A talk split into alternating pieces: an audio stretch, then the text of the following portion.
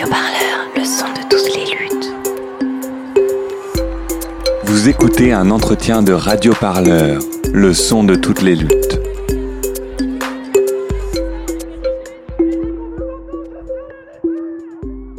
Est-ce que vous pouvez nous raconter un souvenir de lutte qui vous a particulièrement marqué? Oui, je pense qu'un des souvenirs qui m'a le plus marqué, c'est euh, lors de la manif de nuit euh, l'année dernière, donc le 7 mars 2020. Euh, on a fait une marche de nuit féministe en non-mixité choisie, c'est-à-dire sans maxis.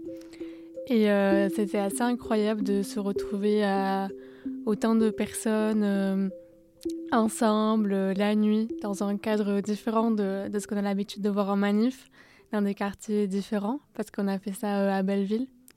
Donc c'était plutôt des petites rues et tout, au lieu d'avoir fait ça dans des grands boulevards. Et euh, en fait, le fait de ne pas avoir de mecs, euh, de mecs cis à côté, c'était, c'était assez incroyable. Quand on avait l'impression que vraiment que la rue était à nous pour de vrai. Et euh, ça, c'était, je trouve que très beau. Et personnellement, c'est, je pense, un des, des souvenirs qui m'a le plus marqué.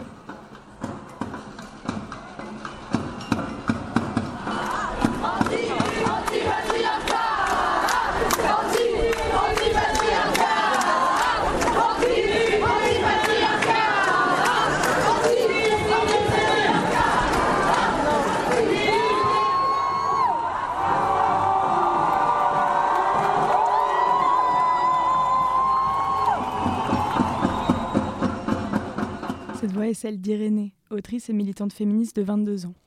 Elle a depuis plusieurs années transformé son compte Instagram Irénée Vrose en un espace riche de démocratisation d'idées et de pédagogie populaire autour du féminisme et de l'anarchisme. Elle a aussi participé au lancement du mouvement des collages contre les féminicides en 2019. Bonjour Irénée. Bonjour.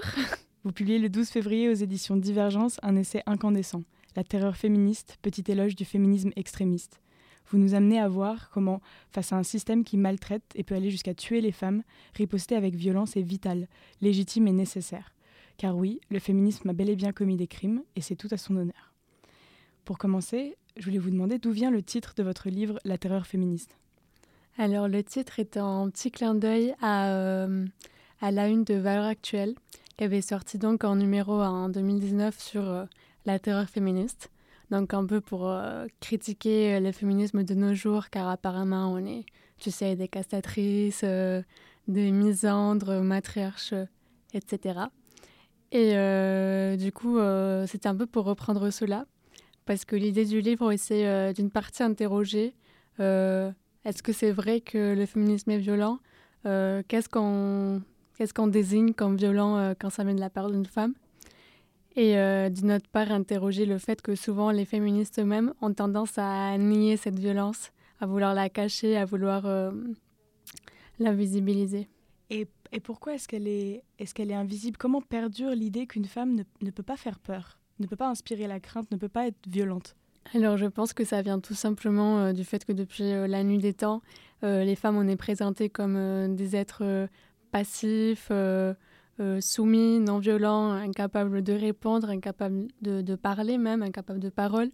Et donc euh, de là à euh, nous défendre contre l'oppression, c'est, ça paraît un peu impossible, en tout cas dans l'imaginaire collectif. Et, et je pense que vu que depuis qu'il y a les mouvements féministes, depuis environ un ou deux siècles, euh, dès le début, euh, les antiféministes ont toujours euh, critiqué cela en disant qu'on était trop extrémiste, trop violente. Et forcément, du coup, en réponse à cela, il y a des féministes qui voulaient s'en défaire, qui voulaient du coup montrer une image de, de femmes sûres, gentilles, pour justement dire Mais non, regardez, on est trop gentils, on ne veut pas le matriarcat. Et du coup, je pense que ça a créé une espèce de. de je sais pas comment dire, mais on s'est un peu enfoncé dans un, dans un truc où on est un peu incapable de sortir. C'est-à-dire que dès qu'on fait un truc, on est traité de violente et en même temps, euh, on veut pas être traité de violente parce que ça nous fait peur. En fait, on a peur de faire peur. Et comment justement se réapproprier un, un imaginaire dans lequel les femmes peuvent faire peur, peuvent faire usage de la violence? Alors, je pense que la première partie, c'est se dire que voilà, enfin, si on est féministe, si on est militante, c'est parce que euh, Il y a des choses contre lesquelles on veut lutter, des choses qui nous énervent, des choses qui nous oppressent. Et du coup, il faut se dire que, puisqu'il en est ainsi, on s'en fout de plaire ou pas aux personnes qu'on a en face. C'est-à-dire qu'un mec qui oppresse parce qu'il est misogyne, parce qu'il il a des propos sexistes, parce qu'il est violent, euh, personnellement, je m'en fous qu'il pense que je suis violente, que je suis gentille ou méchante, que je suis... Euh, enfin, en fait, euh, ça m'est égal. Et du coup, je pense qu'il faut un peu qu'on se détache de cela. Et une fois qu'on s'est détaché de, de, cette envie de plaire et de complaire toujours, bah, je pense qu'il faut tout simplement regarder un peu derrière nous et autour de nous et récupérer ces histoires de femmes qui ont usé de la violence par, par envie ou par désespoir. Et durant l'écriture de votre livre, qu'est-ce que vous avez pu trouver comme source ou comme matière à penser autour de, la violence comme outil féministe? En fait, justement, c'était ça, c'était là un des plus gros problèmes, c'est qu'il n'y a pas grand-chose qui a été écrit euh, sur euh, l'usage de la violence dans le féminisme. C'est-à-dire qu'il y a quand même quelques livres, pas beaucoup, mais il y a quelques livres qui parlent de euh, la violence des femmes, mais c'est toujours en tant que violence, on va dire, criminelle non pas politique. Donc des femmes qui ont tué des gens, mais pas dans un but féministe ou antipatriarcal, mais juste parce que, je ne sais pas, parce qu'elles ont tué des gens. Mais euh, moi, j'ai pas trouvé grand-chose sur euh, juste euh, la violence comme euh, moyen politique pour finir avec le patriarcat. Sachant qu'en plus, j'ai fait des recherches en anglais, en français et en espagnol. Après, j'en doute pas qu'il doit exister quelque chose quelque part. Mais en tout cas, euh, c'est clair et net que c'est assez enfoui et que c'est difficile à trouver.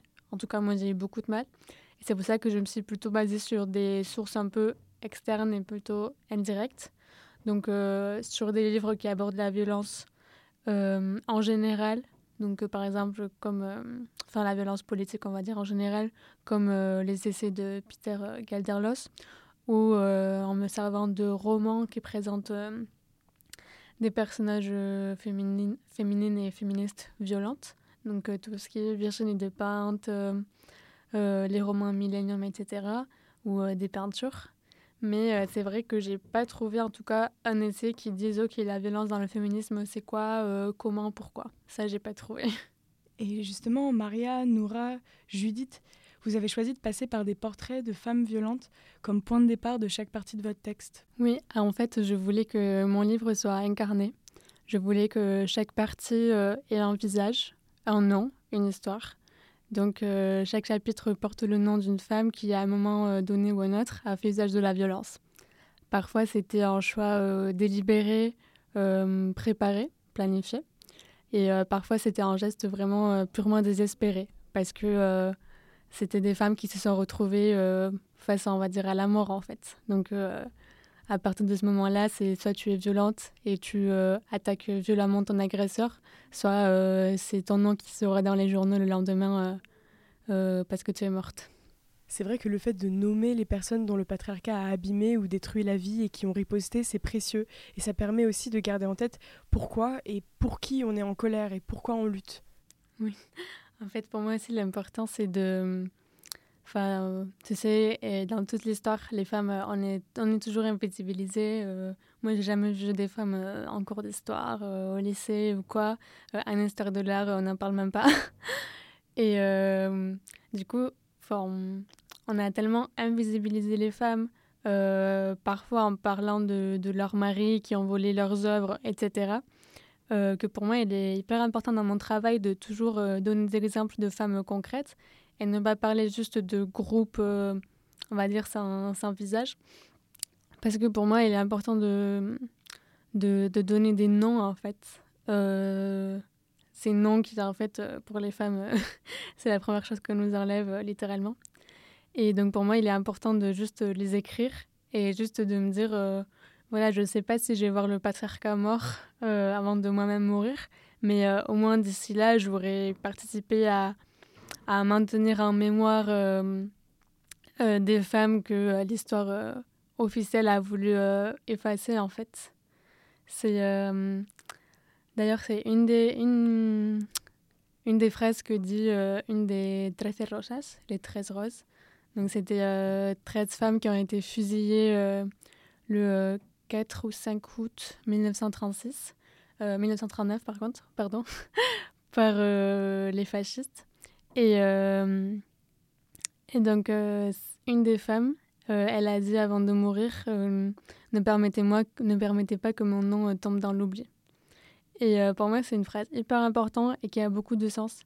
Et euh, en fait, voilà, je sais pas ce que je vais faire de ma vie, mais en tout cas, je veux que, je veux écrire des noms de femmes et je veux raconter leurs histoires et je veux, euh, euh, voilà, qu'on ait leur visage en tête toujours.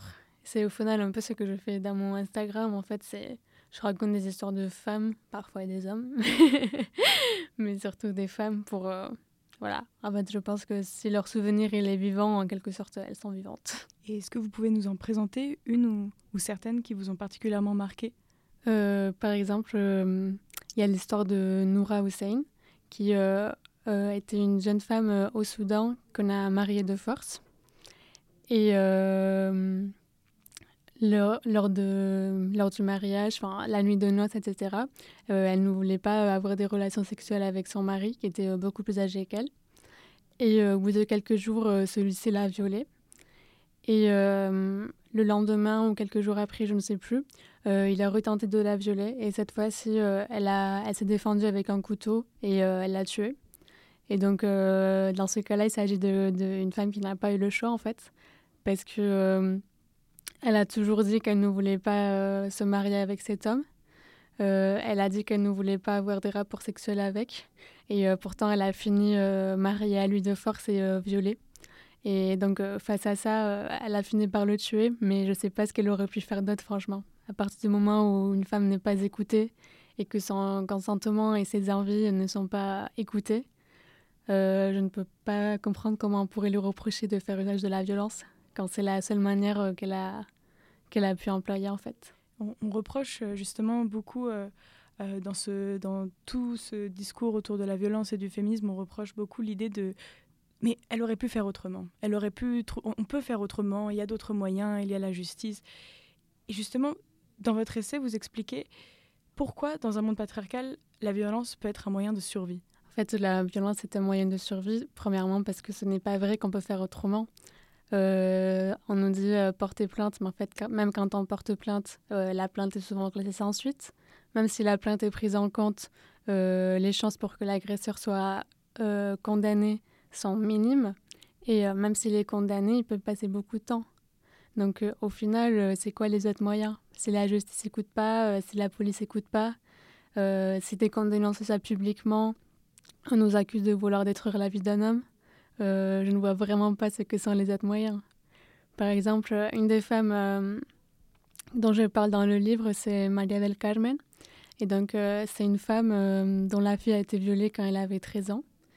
Et un jour, elle a croisé le violeur de sa fille dans la rue, tranquillement, alors qu'il était censé être en prison, mais il a eu un, permis de sortie de prison. Et du coup, c'est la première chose qu'il a fait, c'est aller euh, dans son village et aller demander à cette femme euh, comment avant ses filles. Et donc, en fait, euh, si même un homme qui a été condamné et enfermé pour cela peut se balader tranquillement et se moquer de ce qu'il a fait, vraiment, moi, j'aimerais bien savoir c'est quoi les autres options. Enfin, en fait, qu'on nous les dise. Et qu'est-ce qu'elle a fait, Maria del Carmen, à ce moment-là?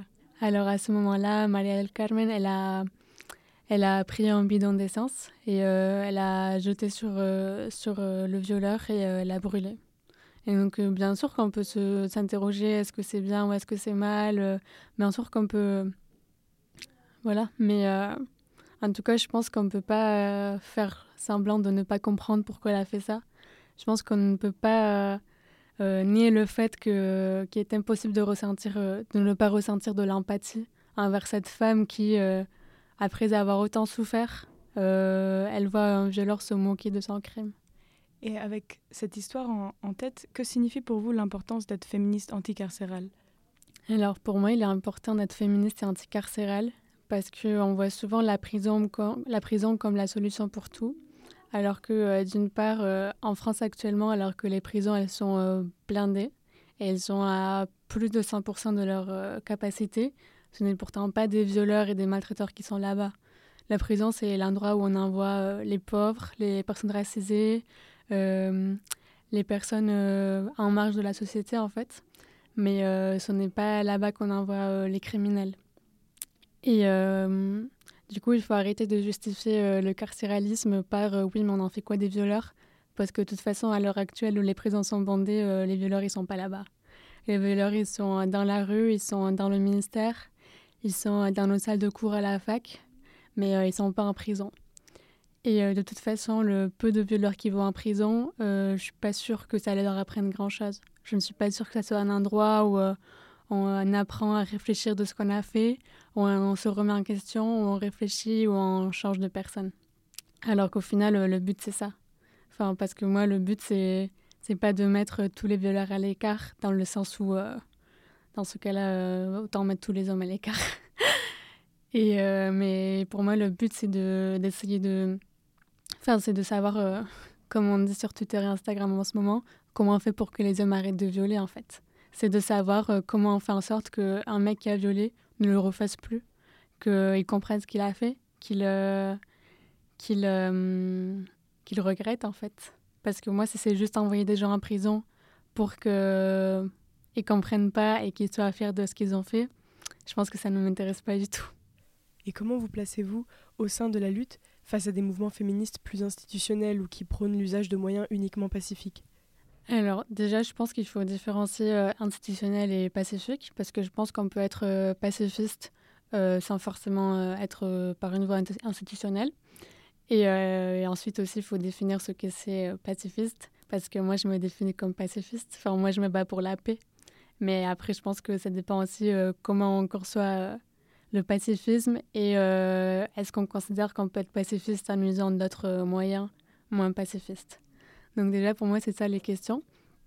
Mais euh, en ce qui concerne les féministes qui utilisent des, des méthodes vraiment pacifistes, on va dire non offensives, je pense que c'est nécessaire. Moi-même, je fais beaucoup de choses qui ne sont pas violentes, qui, euh, en fait, la plupart de, de, ce que je fais, je considère que c'est pas violent, c'est juste des actions qui peuvent être euh, visuelles, ça peut être des actions en choc, ça peut être des actions de sensibilisation. Euh. donc, je pense que c'est essentiel, que ça doit continuer forcément, et je pense qu'en quelque sorte, c'est utile. Mais ce que je ne suis pas d'accord, c'est avec les personnes qui, qui se battent avec des moyens pacifiques et qui euh, exige que tout le monde fasse de même, qui euh, condamne les actions des autres, alors même que euh, toutes sortes d'actions, je pense, peuvent cohabiter. Et en ce qui concerne la partie institutionnelle, en fait, moi, je pense que c'est pas que c'est pas en rentrant dans les sphères qui nous oppressent qu'on va se défaire de l'oppression. Il y a toujours un peu ce, ce fantasme de je vais changer les choses de l'intérieur, mais en fait, euh, comme on dit, euh, c'est pas toi qui va changer les choses de l'intérieur, c'est l'intérieur qui va te changer à toi. Donc, euh, je pense que c'est que c'est inutile et inefficace. on l'a vu notamment avec l'exemple de Federica de Montseny, qui était une anarchiste du XXe siècle espagnol. Et euh, elle, pour le coup, elle a fait ça. C'est-à-dire qu'elle est devenue euh, ministre pendant la guerre. Donc elle est rentrée au gouvernement alors qu'elle était anarchiste. Et euh, plusieurs anarchistes ont fait de même. Et en fait, plusieurs années après, elle déclare que bah, elle regrette parce qu'elle s'est rendue compte que non, en fait, que, que c'est impossible d'arriver au but en jouant avec l'oppresseur. Que si ce qu'on veut, c'est la liberté et une révolution, ce n'est pas avec des mesures réformistes qu'on va qu'on va y arriver.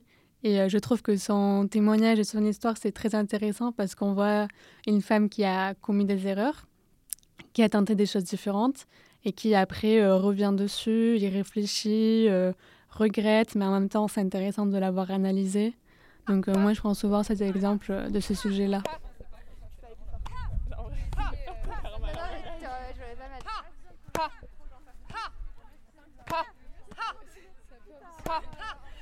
ça va? Je pense que pas Ça va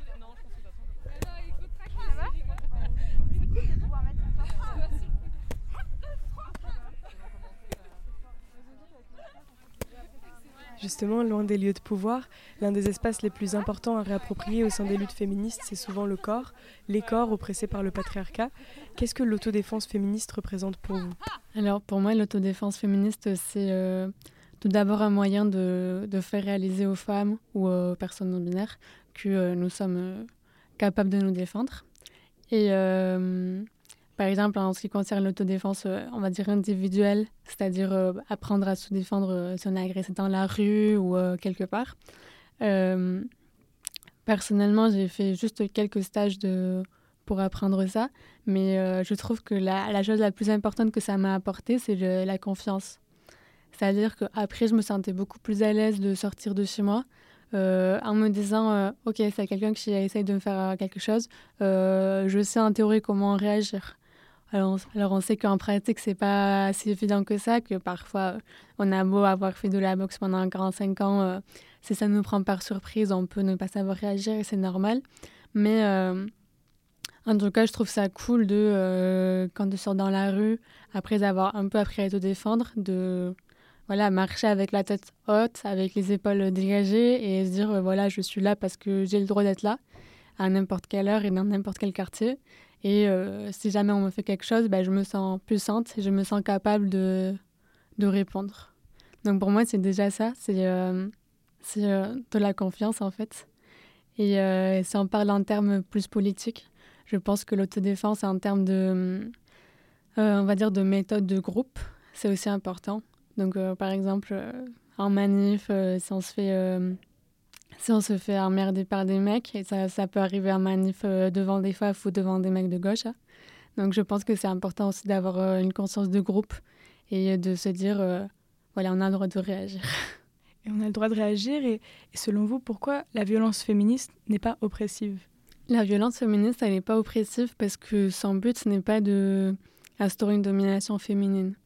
C'est-à-dire que quand une femme elle fait usage de la violence, c'est toujours pour se défendre ou pour, euh, ou pour, on va dire, affaiblir l'oppression. Donc l'oppresseur, en ce cas-là, le patriarcat. Mais euh, ce n'est jamais dans un but de se dire, euh, ok, je vais faire du mal à ce mec pour qu'il devienne soumis et pour qu'il devienne mon, opprimé. Ce n'est pas du tout ça. Et donc, en ce sens, c'est pour ça qu'on ne, pas dire, ne peut pas dire que c'est voilà, une violence oppressive. Quoi. Donc ce serait une violence subversive selon vos mots euh? Oui, c'est ce que je dis, c'est une violence euh, subversive dans le sens où, euh, à part le fait que c'est pour se défendre, ça crée aussi une espèce de révolution dans les mœurs et dans l'imaginaire collectif parce qu'on n'attend pas des femmes qu'on use de la violence. Déjà, on n'attend pas des femmes qu'on se défende, mais en plus qu'on se défende avec agressivité et avec, avec violence bah, ça change beaucoup de choses dans notre euh, imaginaire. Pourquoi est-ce que c'est compliqué de penser la place de la violence dans les luttes contre le patriarcat alors que les violences sont, sont omniprésentes dans la société? Alors, euh, je pense que c'est difficile de penser la violence euh, contre le patriarcat, déjà pour ce qu'on a dit tout à l'heure, c'est-à-dire que le féminisme a, beaucoup fait d'efforts pour qu'on qu'on enlève l'étiquette violente des féministes. Il y en a qui ont fait beaucoup d'efforts pour avoir l'air gentil, pour avoir l'air de ne pas détester les hommes, euh, pour avoir l'air pas trop radical et donc pas violente. Et euh, notamment, il y a cette célèbre phrase qui euh, est un grand fil conducteur du livre, qui est une phrase de Benoît de Groult et qui dit Le féminisme n'a jamais tué personne, le machisme tue tous les jours. Et c'est une phrase qui est constamment reprise, que ce soit en interview, dans des pancartes, en manif, etc. Et euh, c'est vraiment quelque chose que beaucoup de féministes ont, ont euh, pris comme, euh, comme slogan pour dire voilà, qu'on est trop gentil, etc. Et du coup, ça fait, ça fait que est incapable de penser, de penser la violence comme outil féministe parce qu'on nous a toujours fait penser que c'est mal. On nous a toujours fait penser que si on est violente, on n'est pas des vrais féministes parce que le féminisme n'a jamais tué personne. et, euh, et, en fait, c'est souvent, c'est juste un non-sujet, en fait. Genre, souvent, quand on arrive au féminisme, c'est un non-sujet. Alors que dans d'autres luttes, c'est vrai que c'est un sujet qui est beaucoup plus euh, récurrent, on va dire. Donc, dans des milieux anarchistes, etc., c'est vrai que le sujet de la violence revient beaucoup plus. Mais dans le féminisme, c'est pas c'est pas un sujet qu'on va écouter en réunion. On va pas aller à nager, on va débattre sur est-ce qu'on fait un truc violent ou pas, parce que c'est c'est ça n'existe même pas. Et donc je pense que ça voilà ça va pas aider à faire que qu'on puisse s'interroger, qu'on puisse se dire bon, euh, est-ce que quand même ça serait pas utile de, euh, de voilà, de casser des têtes ou des choses comme ça. Et on voit que les mouvements sociaux plus anciens qui ont usé de la violence sont, après plusieurs décennies, moins, condamnés, si ce n'est reconnus comme légitimes. Et euh, vous avez mentionné le mouvement des suffragettes au début du XXe siècle, par exemple. Alors pourquoi les mouvements sociaux qui ont recours à la violence aujourd'hui sont systématiquement décrédibilisés?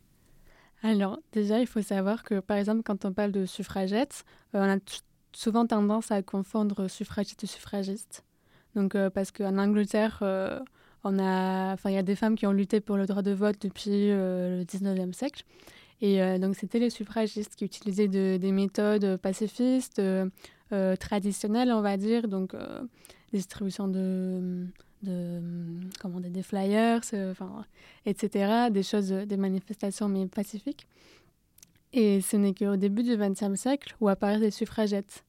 Et donc les suffragettes, c'est des groupes de femmes qui euh, luttaient pour le droit de vote, mais cette fois-ci avec des méthodes beaucoup plus euh, radicales, c'est-à-dire en cassant des vitres, en tapant des policiers, en provoquant des incendies.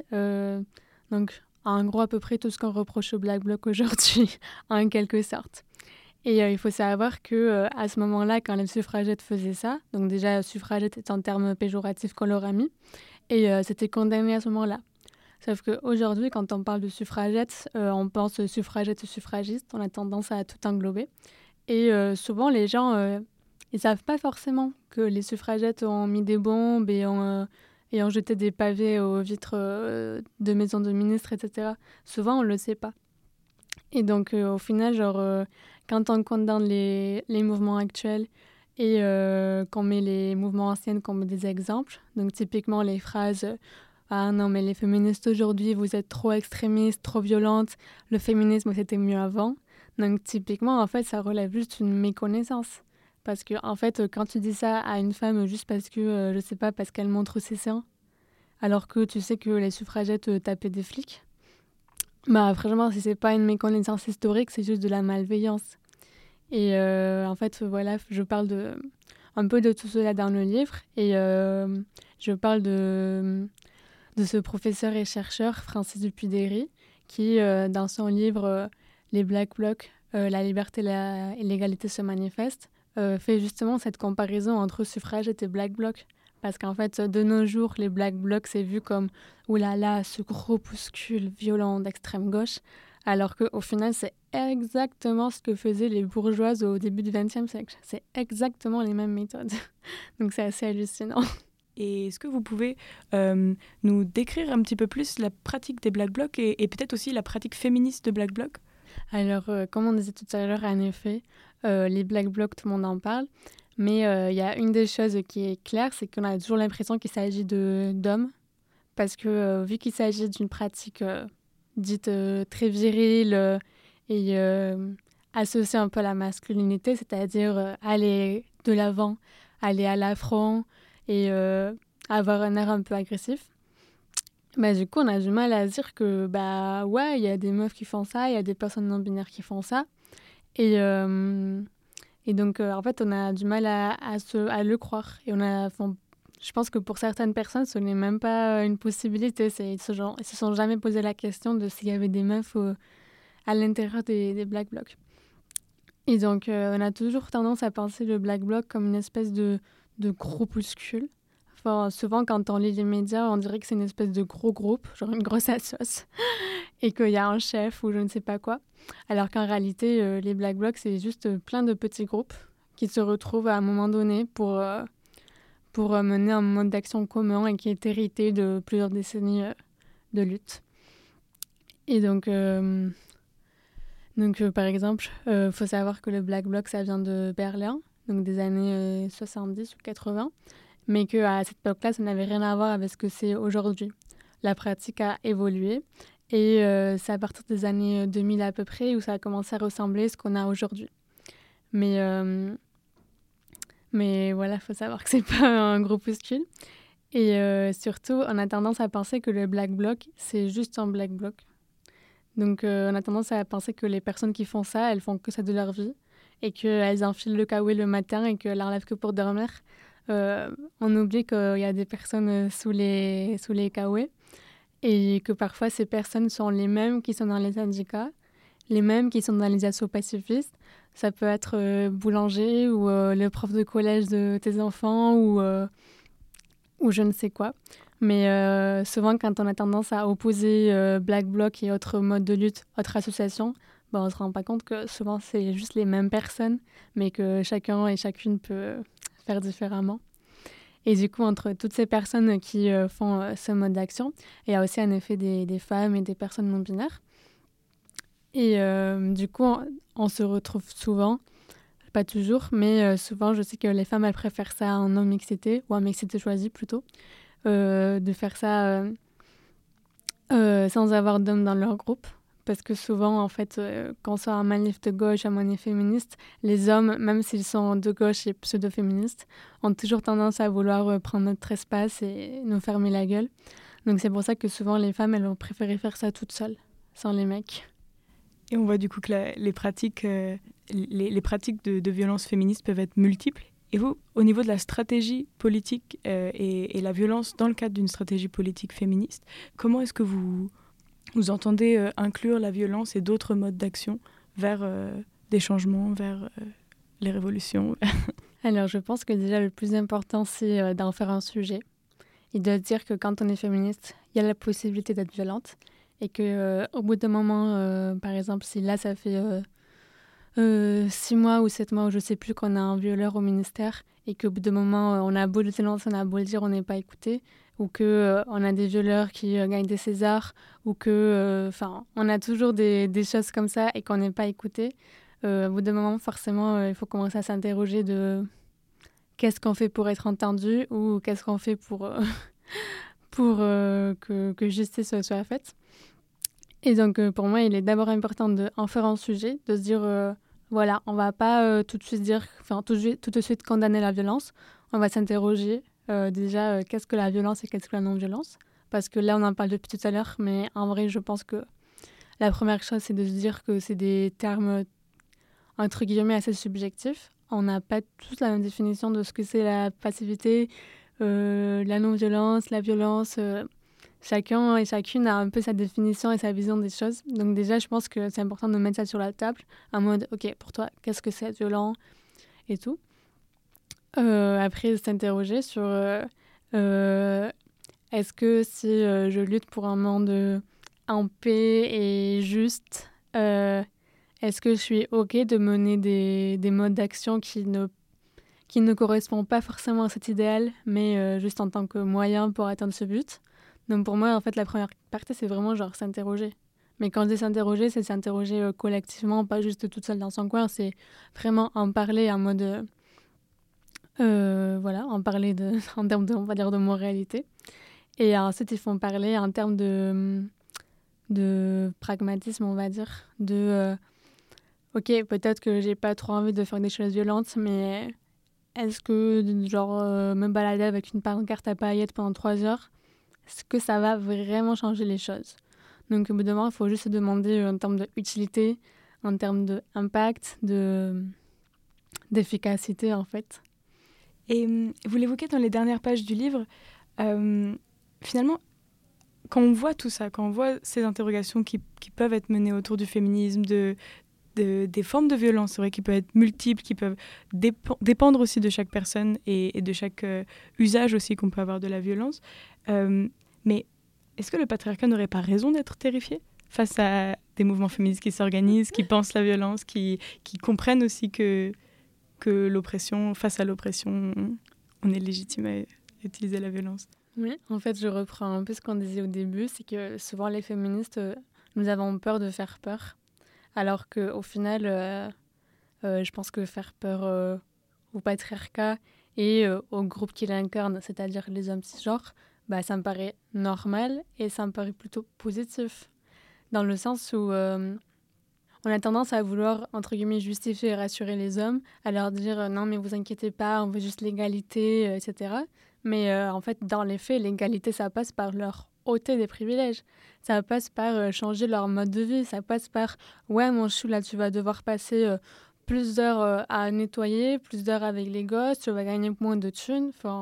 Donc en fait, il faut arrêter de vouloir rassurer et assumer la vérité. Genre, ce qu'on veut, c'est enlever des privilèges pour qu'on puisse être euh, en équité, on va dire.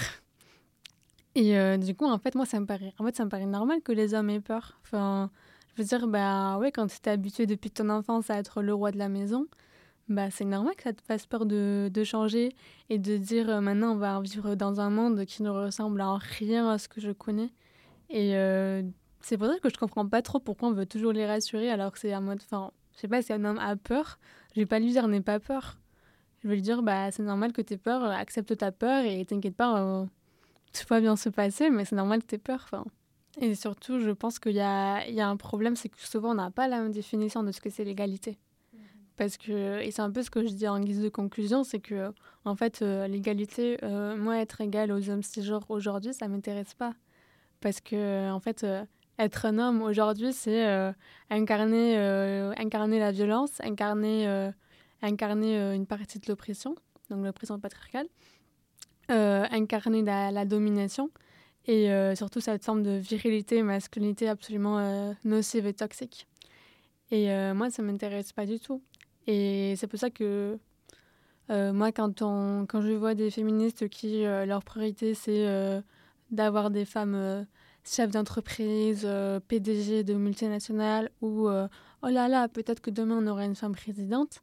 Fait, moi, ça m'intéresse pas du tout. Moi, ça m'intéresse pas de mettre euh, les femmes en position de pouvoir.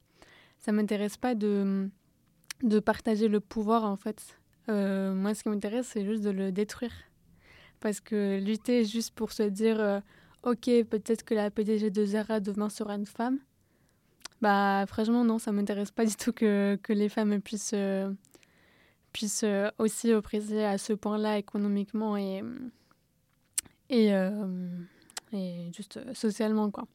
Même si, évidemment, là, on parle d'oppression patriarcale, mais il y a aussi tout ce qui est l'oppression raciste, par exemple. Donc, évidemment que les femmes oppressent aussi. Mais voilà, en tout cas... En tout cas, moi, ça m'intéresse pas du tout d'être égale aux hommes aujourd'hui. Merci beaucoup. Et pour terminer l'entretien, je voulais vous demander, y a-t-il une chanson que vous aimeriez écouter, qui vous a particulièrement accompagné dans l'écriture du livre ou dans vos actions féministes? Oui, alors moi j'écoute beaucoup de rap, mais pas juste le rap français, j'aime pas du tout. Et moi j'écoute beaucoup de rap espagnol et tout. Et du coup, il y a une chanson que j'aime bien qui s'appelle Peligro, donc Danger, de Ida Rap. Et du coup, c'est une chanson euh, qui parle en fait euh, de gangs de meufs euh, qui sortent pour pour buter des violeurs. Et donc, en fait, c'est cool parce que euh, c'est une chanson qui est hyper badass et euh, qui parle en même temps de sororité, de amour entre femmes et, et de riposte contre les agressions sexuelles. Donc, en fait, c'est à la fois positive et mignonne et à la fois hyper badass et agressive. Merci beaucoup. Merci à toi.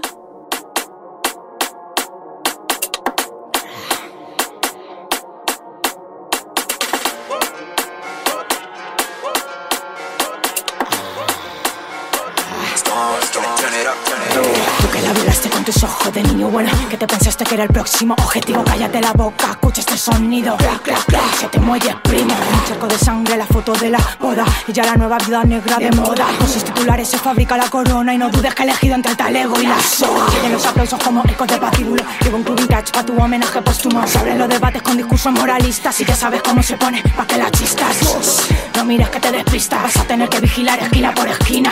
Esta noche la balanza se inclina se apuesta por las fuertes, se apuesta por las mías por funda de rango nos escurrimos como los anfibios, esa bruja de tu barrio. Se están juntando peligro, peligro, no los confundas de rango. Nos escurrimos como los anfibios, esa bruja de tu barrio. Se están juntando peligro, peligro. Tengo los nervios galopando como galgo, buscando una paz interior que no tengo. Estoy viendo ebria la rosanda de mi tango, enfriando los platos de quienes me vengo. Reina, cuéntame el cuento en la cama. Dicen que las brujas y las hadas se aman. Quieres volar alto, yo te llevo. Así se me quemen las alas. Tengo el pecho hecho a los contratiempos. Un olvido presente en todo momento. Puñaladas que solo olvidaste tú. Sí, tú, yo las llevo grabadas a hierro. Perdóname la vida. Como yo me perdono los aires de diva, que la grandeza es relativa.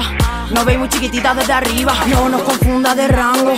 Flechas y un arco al estilo vikinga. Todos quieren la sartén por el mango, le jodan al mando, da igual quien lo tenga. No nos confunda de rango. Nos escurrimos como los anfibios, esa bruja de tu barrio. Se están juntando peligro, peligro. Esa bruja de tu barrio. Se están juntando, se están juntando. Se están juntando, peligro, peligro. Mírame a los ojos que me rabian las pupilas. Están rojitas de la ira, no de. En mis silencios interna la herida. Estrípame la culpa que si no emprendo la huida, bandida. Que por las mías de la vida montamos la guerrilla feminista. Piratas y vikingas de cabeza a la movida. Haciendo apología, autodefensa en cada esquina. Las chavalas en busca del príncipe. Van a su lío, saquean el castillo. No lo quieren para su cuento, primo. Buscan la cabeza del violador asesino. ¿Y qué quieres? Si alianzas entre perras siempre fueron las más fuertes. Contigo las invencibles a la muerte. Las malas se juntan, las malas van armadas. Dales donde duele. Donde duele.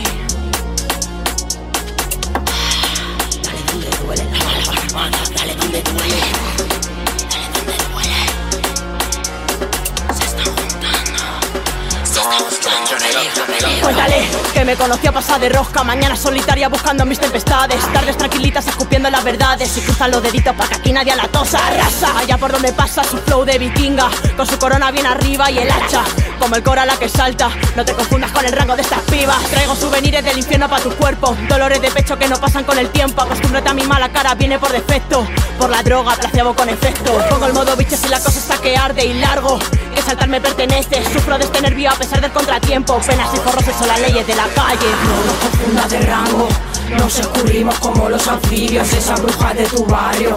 Se están juntando peligro, peligro, no nos confundas de rango. Nos escurrimos como los anfibios, esa bruja de tu barrio. Se están juntando peligro, peligro.